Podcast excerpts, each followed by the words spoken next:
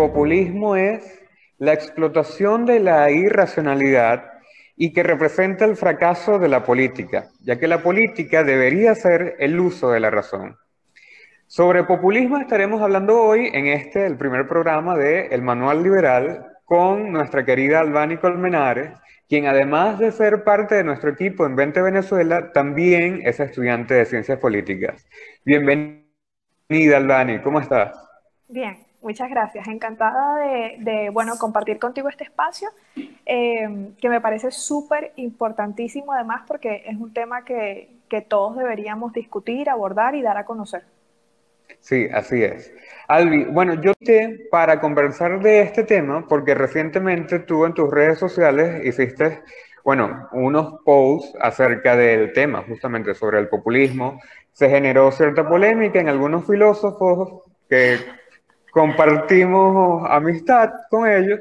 Y bueno, eh, básicamente lo primero que tenemos que hacer, porque se habla mucho del tema, eh, y pareciera al final que todo el mundo es populista, entonces si todo el mundo es populista, entonces nadie lo es, lo primero que hay que hacer es tratar de definir más o menos el término. ¿De qué hablamos cuando hablamos de populismo, Albi?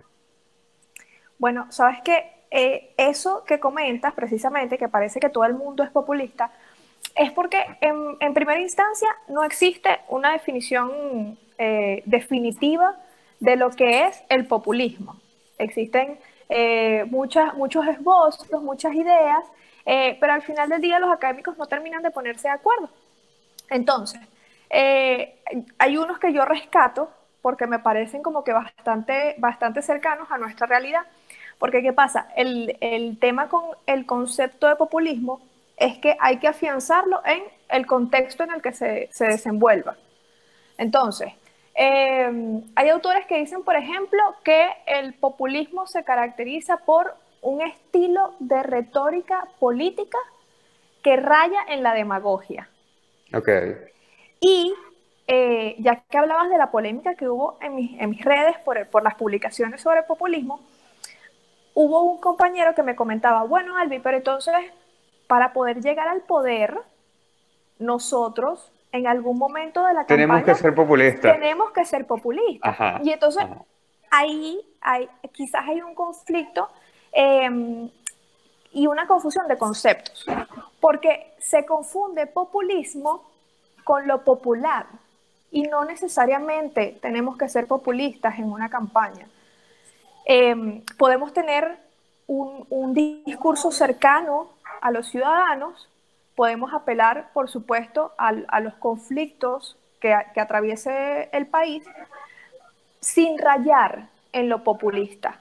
Porque ¿qué pasa? El, populista ofrece soluciones eh, a corto plazo, ¿sí? esas soluciones mágicas que al final terminan generando más bien mucho daño en la población. Entonces, eh, populismo igual a demagogia. Esa es una de, las, de las, características o de, los conceptos que, se describe. Pero también tenemos que eh, los populistas eh, se encargan de colectivizar y de delimitar. Ellos delimitan quién es el pueblo. Ajá. ¿Y quién es el antipueblo? Ah, por supuesto. Que es el enemigo. y ahí es donde está lo, lo delicado, porque el pueblo es digno y merecedor de múltiples beneficios, mientras que el enemigo, eh, al enemigo se le niegan incluso sus derechos fundamentales. Así es.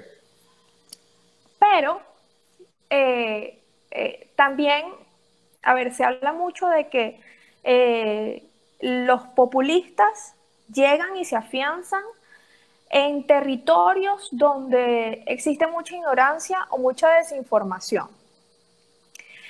Bueno, eso es muy, muy cierto. Y, o sea, a ver, eh, aquí yo comparto una opinión contigo. Es muy cierto que la desinformación o la poca información de la población eh, haga que sea más factible que el populismo triunfe. Porque bueno, ante gente que desconozca la posibilidad de desarrollarse, de prosperar desde otros sectores o, más bien con otros modelos de desarrollo, bueno, esto es lo que hay, ¿no? Entonces, no, y no solo eh, eso, porque además la desinformación entra cuando estamos en una campaña y el candidato ofrece cosas que a lo mejor tú no tienes la, la, capacidad o los medios para verificar. Eso. Si es posible que lo que él está prometiendo pueda cumplirlo. Exacto. Exacto, pasa mucho cuando existe la desinformación. Pero también hay un límite, también em, no es verdad que sean los ignorantes los que montan a los populistas. Eso. Adelante. Ajá, exactamente, así ya quería ir porque quería justamente comentar eso contigo. O sea, si bien yo creo que la desinformación facilita el trabajo del populista, el populismo no triunfa solamente gracias a la desinformación y solamente gracias a las personas que ignoran la realidad. Creo que hay todo un entramado mucho mayor que facilita el triunfo de los populistas. Y una de esas cosas que yo considero es el mal trabajo de los gobiernos no populistas. Yo creo que esa es la principal causa.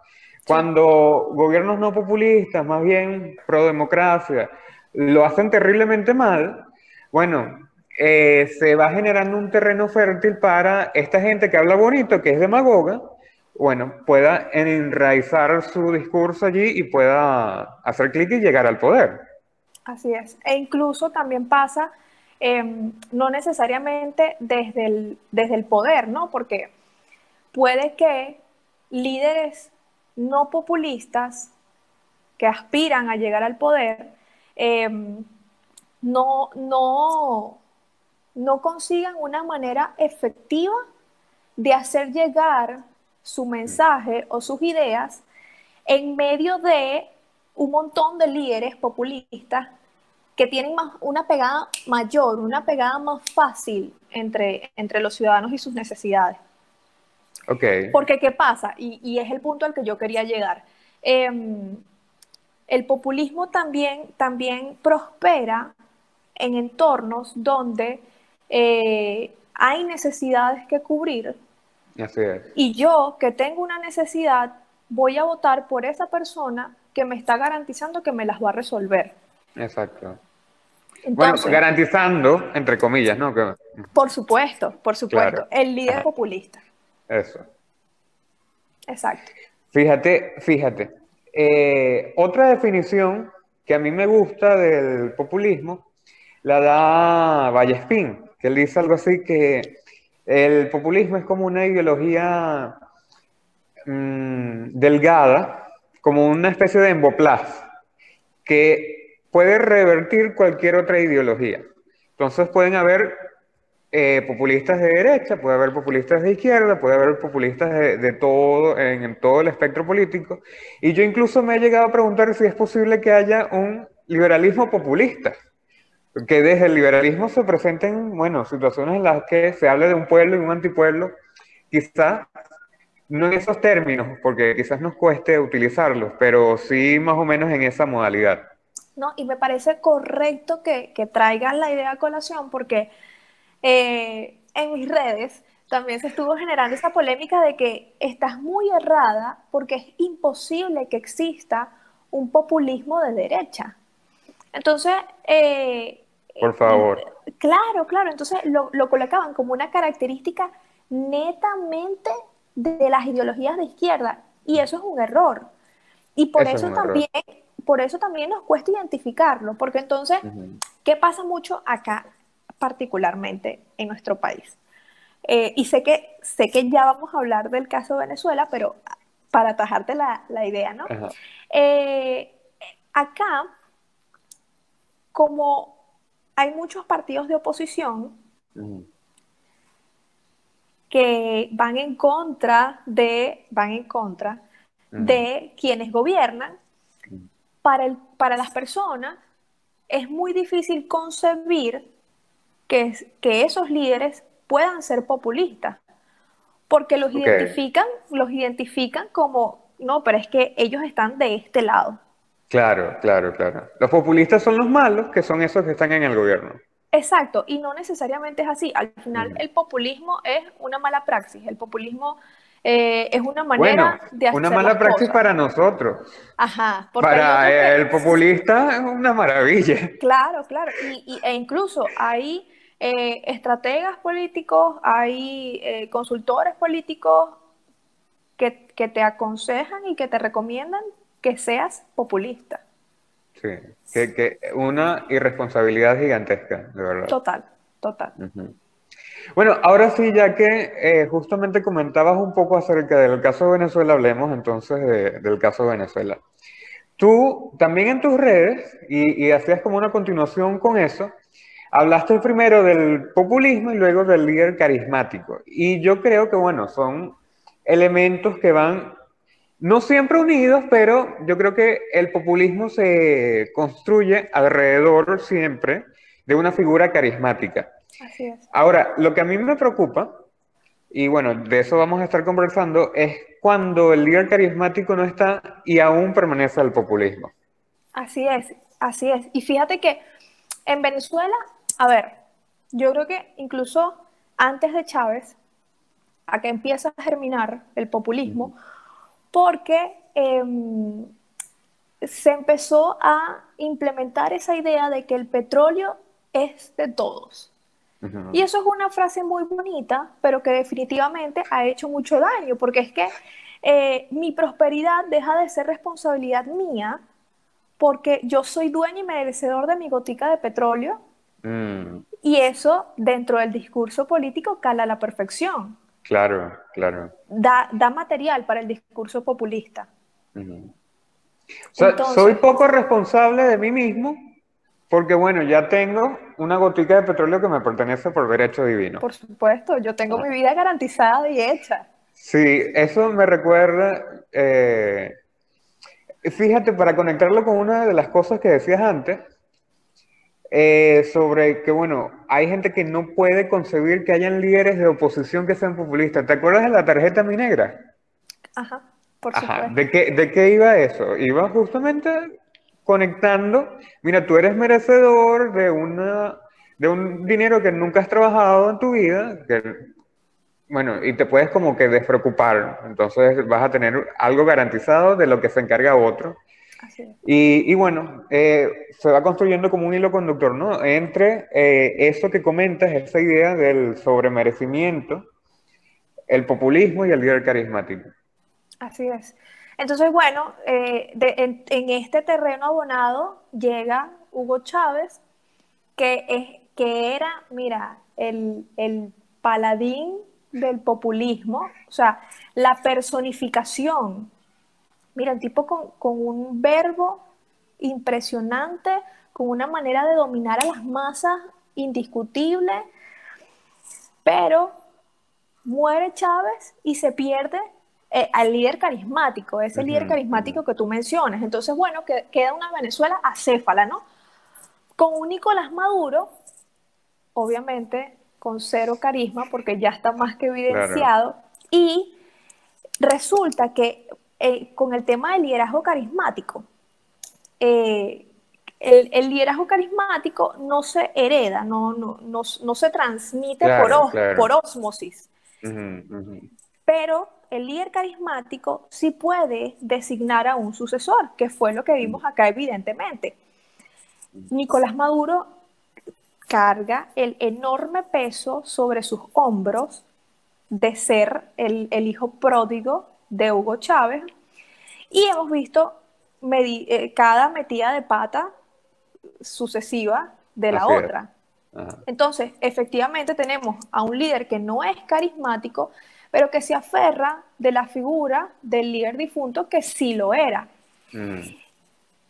Y por esto es que eh, Nicolás Maduro consigue la aceptación, Nicolás Maduro tiene a una población devota a sus inicios, porque el Nicolás Maduro de 2021 eh, no cuenta con, la misma, con el mismo apoyo con el que contaba inicialmente de los, de los adeptos al chavismo. Claro, claro, claro lo heredó en un primer momento, pero ya no se puede decir que siga contando con ese mismo apoyo. Es insostenible. Y, y, hacia allá quiero hacer unos comentarios también ahorita que culmine esta idea. Ok.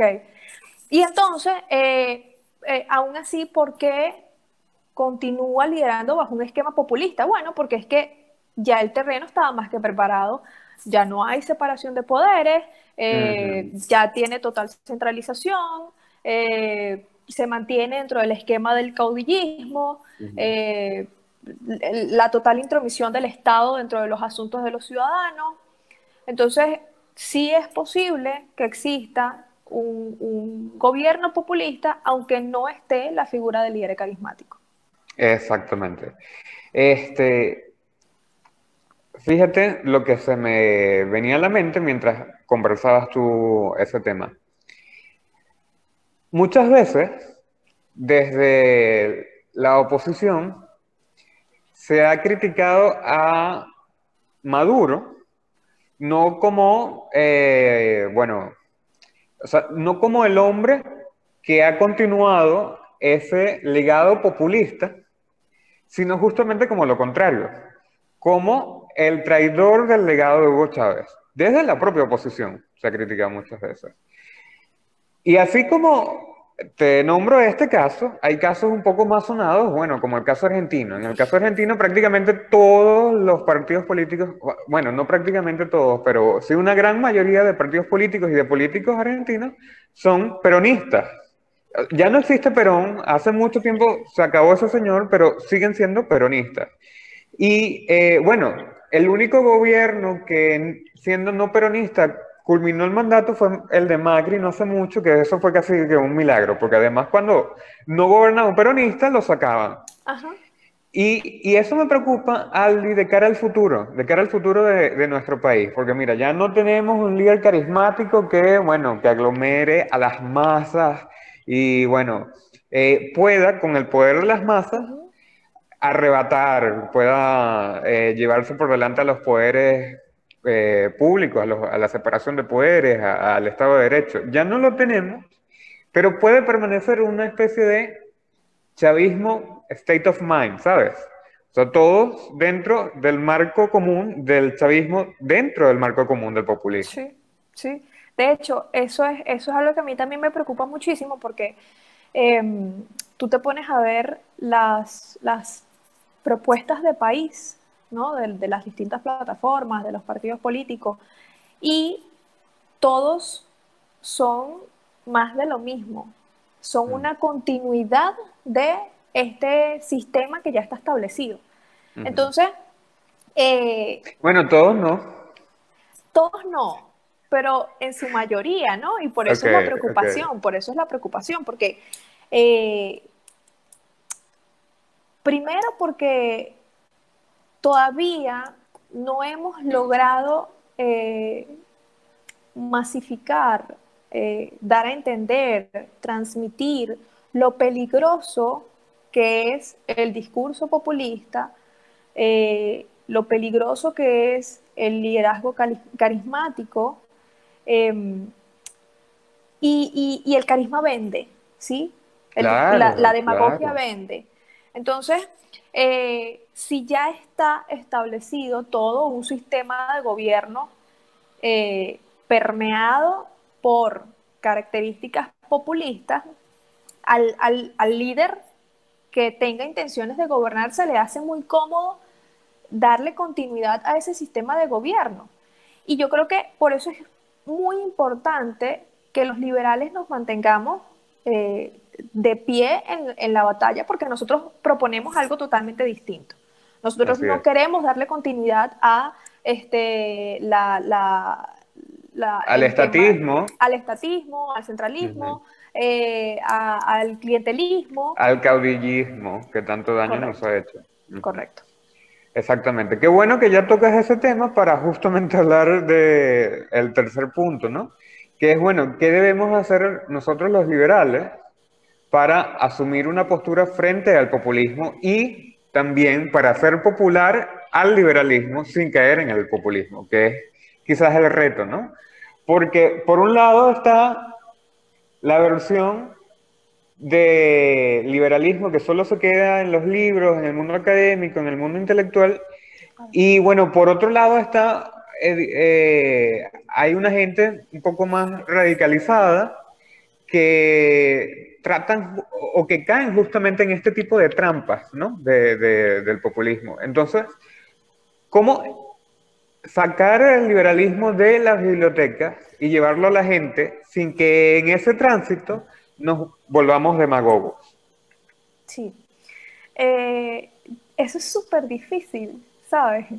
Yo creo que primero es súper importante señalarlo, exponerlo, mm. evidenciarlo, denunciarlo, ¿sí? Las prácticas populistas eh, se tienen que llamar como tal. Y por eso es precisamente, a ver, yo en estos momentos no, no me estoy dedicando a la actividad política como tal, pero considero que es un tema muy importante y por eso doy un espacio en mis redes para comunicar de una manera sencilla eh, y dinámica todo este tema del populismo y sus peligros. Porque es que creo que es muy importante que los y eso que... está excelente.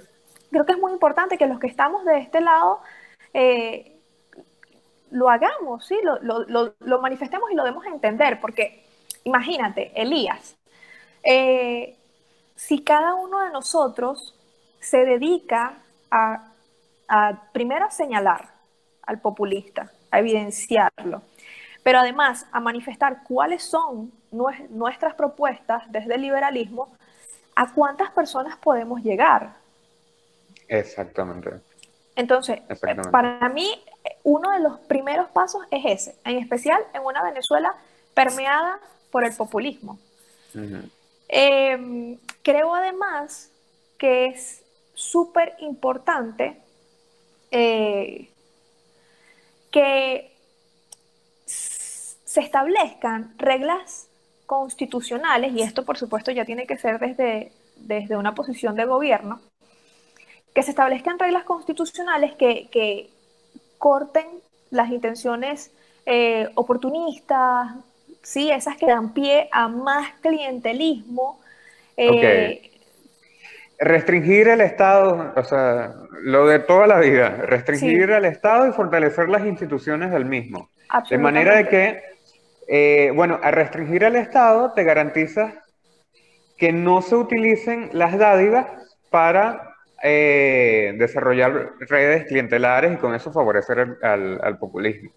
Y eh, fortalecer a las instituciones para que en el caso de que llegue un populista al poder, bueno, haya instituciones que lo puedan frenar. Que, yo creo que eso es fundamental. Exactamente, exactamente. Y fíjate que em, hace rato hablábamos de que existía el populismo de derecha, de izquierda, de centro. Eh, fíjate que en Estados Unidos eh, Donald Trump tuvo prácticas populistas. Sin embargo, eh, existía un sistema de pesos y contrapesos que le supo hacer frente. Así es.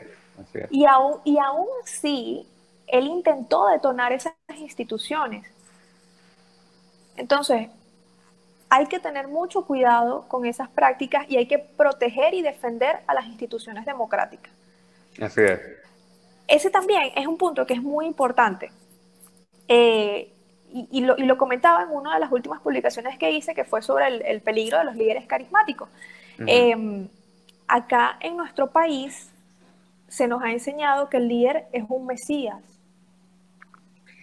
El líder es el que todo lo resuelve, el líder es el que nos defiende. Y ese es el germen justamente para el desarrollo del populismo. Exacto. Combinado con eh, el tema del rentismo petrolero, que ya lo hablábamos antes, combinado con la desinformación, que ya lo hablábamos antes también. Exacto, exacto. Entonces, das pie a que eh, yo pongo toda mi fe y mi esperanza en ese líder, olvidando que es que, mira, existen unas instituciones a las que yo puedo acudir porque son esas las garantes de mi libertad, de la democracia, eh, etcétera, etcétera, etcétera, etcétera. Entonces, eh, el populismo también se, afianza con mayor fuerza en, había un término que quizás se pueda malentender, que es democracia ilimitada. Ok. Que es cuando las instituciones no tienen límites que es lo que, es lo que está sucediendo acá en estos momentos. Se entrelazan las unas con, una con otra eh, y no se define cuál es el rol de cada una. Sí, y cuando eh, el pueblo puede decidir sobre todo. Y esto va a sonar medio grave, ¿no? Pero es que existen esferas de la vida en la que ninguna mayoría puede tomar parte. Es decir, tú y yo y todos nosotros, todos los seres humanos, tenemos un grupo de derechos fundamentales que no importa si el 51% de la población quiere allanarlos o si el 99% de la población quiere que, bueno, ya no se nos respete, eh, qué sé yo, eh, el derecho a la propiedad, por decirlo uno. Bueno, ya aquí ya, nadie es dueño de su casa, ya nadie es dueño de nada, ya nadie es dueño de sí mismo. No importa si el 99% está de acuerdo con eso. Tiene que haber instituciones que hagan valer ese derecho, que nos hagan valer ese derecho a nosotros, porque si no, no tiene sentido el vivir en sociedad.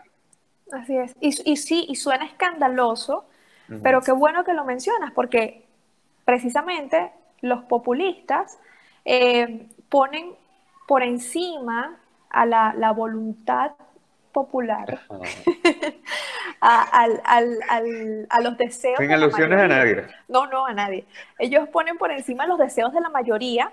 Entonces, eh, llevan un mensaje de que como somos muchas víctimas, podemos arremeter contra el victimario.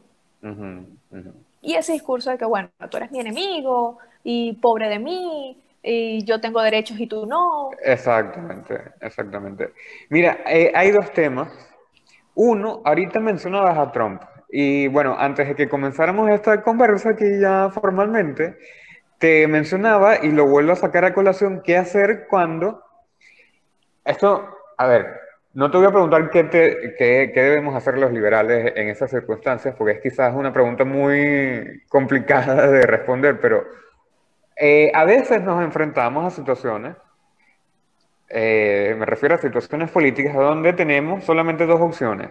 Y bueno, estamos tan mal eh, en nuestro país, en Latinoamérica y en el mundo en general, que muchas veces esas dos opciones son malas. Muchas veces las dos opciones son populistas y a veces tenemos que tomar una decisión entre ellos.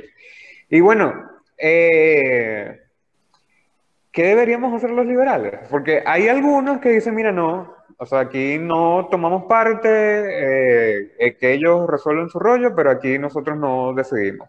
Y hay otros que dicen, y ahí yo me incluyo, mira, tenemos que ver quién es el menos malo. Tenemos que ver quién, con quién puede haber espacio para jugar y con quién sabemos que simplemente no va a haber ningún espacio, que simplemente nos va a, pasar la planadora. Exacto, yo coincido contigo. Y, el caso de Perú es lamentable. Es súper lamentable porque los pone prácticamente contra la espada y la pared. Mm. Eh, pero coincido contigo definitivamente. O sea,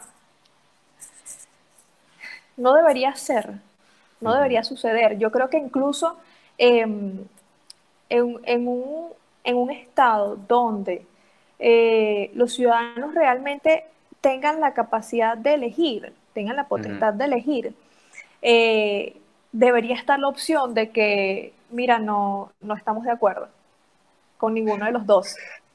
O sea, no sé, que se establezca una junta de gobierno y se lancen otros candidatos. Eh, buscar los mecanismos, porque es que, imagínate, entre, elegir entre lo más malo. Claro. Es allí donde vemos que, bueno, que la democracia tiene sus, sus, fallas, ¿no? Que falla, claro, claro. Pero, como estamos en Latinoamérica, y estoy hablando de un caso demasiado utópico, eh, yo creo que definitivamente toca elegir entre lo más malo, ocupar espacios, llegar a acuerdos eh, y buscar entre lo menos malo. Exacto, entre lo menos malo, eh, buscar acuerdos, buscar la manera de darle peso a las instituciones, de fortalecerlas para, bueno, hacer frente a lo que se viene. Así es. bueno, el otro tema, y ya, bueno, antes de, de cerrar, era cuál es justamente lo que, las ideas que nosotros tenemos que reforzar, Yo creo sobre todo desde la educación y eso, bueno, viéndolo a largo plazo, porque creo que muchos de estos problemas como esto de elegir entre lo menos malo, bueno, en este momento hay que elegir entre lo menos malo, pero en el futuro deberíamos visualizar pues la posibilidad de no tener que elegir entre lo menos malo, sino entre elegir entre opciones buenas. Así es. Y, y bueno, eh, yo creo que allí tenemos un trabajo importantísimo que hacer, sobre todo en temas de educación y de promoción de nuestras ideas. Pero te quiero escuchar a ti y quiero escuchar tu visión. Mira, eh, sobre eso que mencionas, acá en Venezuela ha pasado mucho y, me parece súper grave y súper lamentable que em, a las candidaturas a cargos de elección popular han llegado personas que, que, por ejemplo, no están preparadas para dicha responsabilidad. Eh, y, eso pasa porque los partidos incurren en una falla de eh, yo necesito a alguien ya para ocupar esa cuota que me están dando. Sí. Acá en Carabobo somos conocedores de varios casos eh, en, las elecciones estas de la Asamblea Nacional del 2015. Así es. Y, y casos escandalosos que tú, que, que, tú decías, pero ¿cómo ese pana llegó a, a, ocupar ese curul?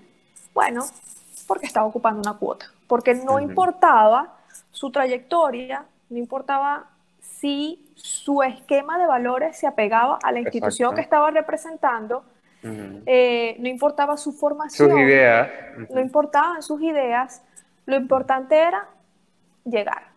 Exacto. Entonces creo que eh, los liberales, primero tenemos que promover líderes realmente preparados para, las responsabilidades que, quieran asumir.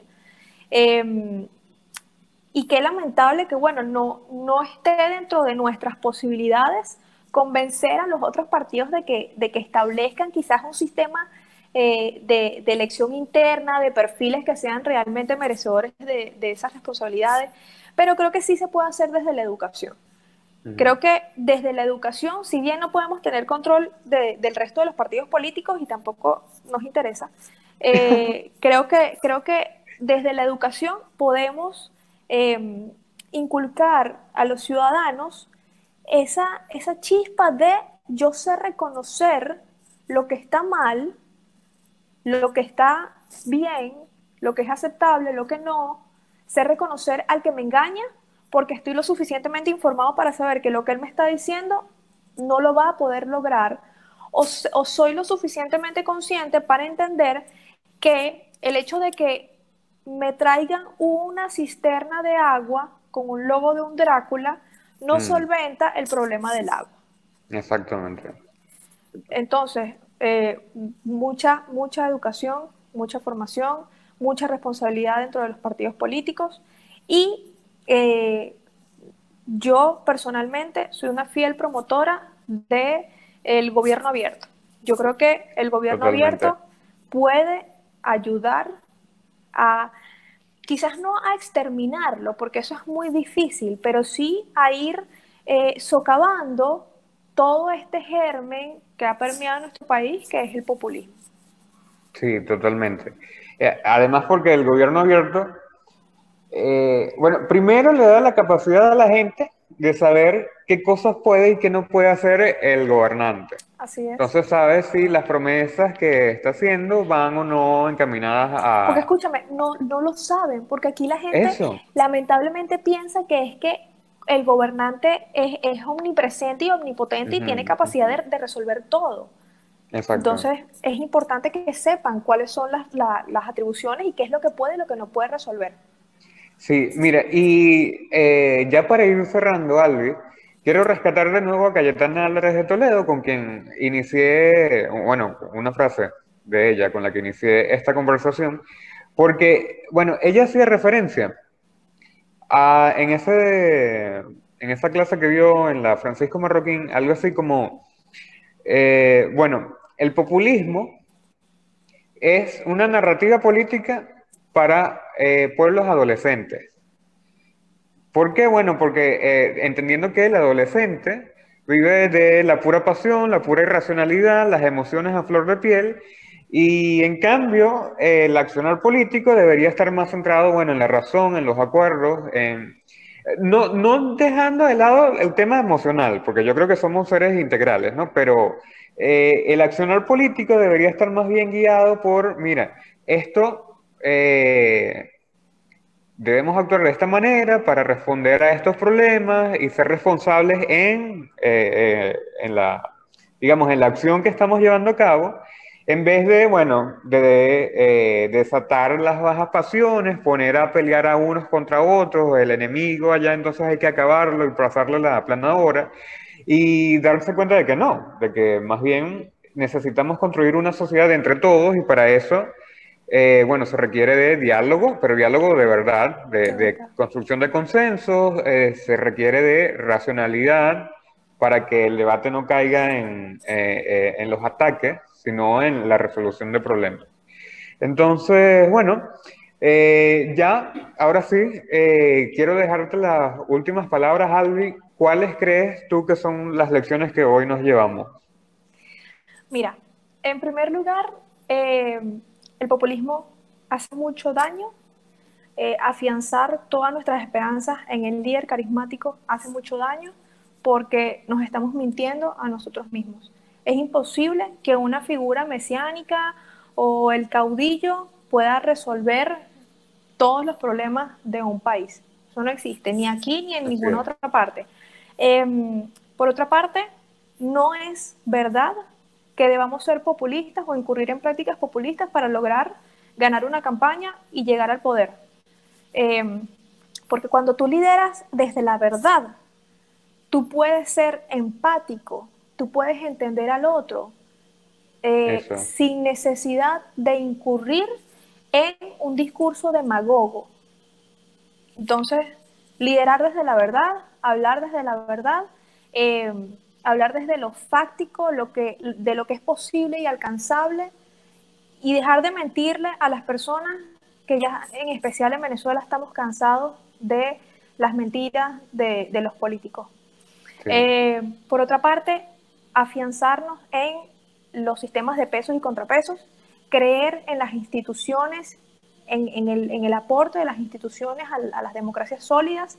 Em, y por último, mira, si entre todos nos encargamos de multiplicar estas ideas, las ideas de la libertad, vamos a ir cambiando poco a poco la realidad que estamos viviendo. No es fácil, no lo es, porque son muchos años que han pasado en la, en la construcción de toda esta locura mm. que, bueno, que es la revolución del siglo XXI y de lo que viene más atrás de, de la revolución del siglo XXI. Así es. Pero yo creo que las pequeñas acciones van a dar grandes resultados. Y precisamente en eso estamos. Te agradezco por el espacio, te felicito porque esto es sumamente necesario y estoy segura de que líderes como tú son importantes para generar esos cambios que estamos esperando. Excelente, Albi. Muchísimas gracias por eso. Muchísimas gracias por aceptar la invitación. Y bueno, también muchísimas gracias a todos los que nos están viendo en este nuestro, nuestro primer video de Manual Liberal. Muchísimas gracias, Albi. Que tengas feliz noche. Gracias. Gracias por la invitación. Nos vemos.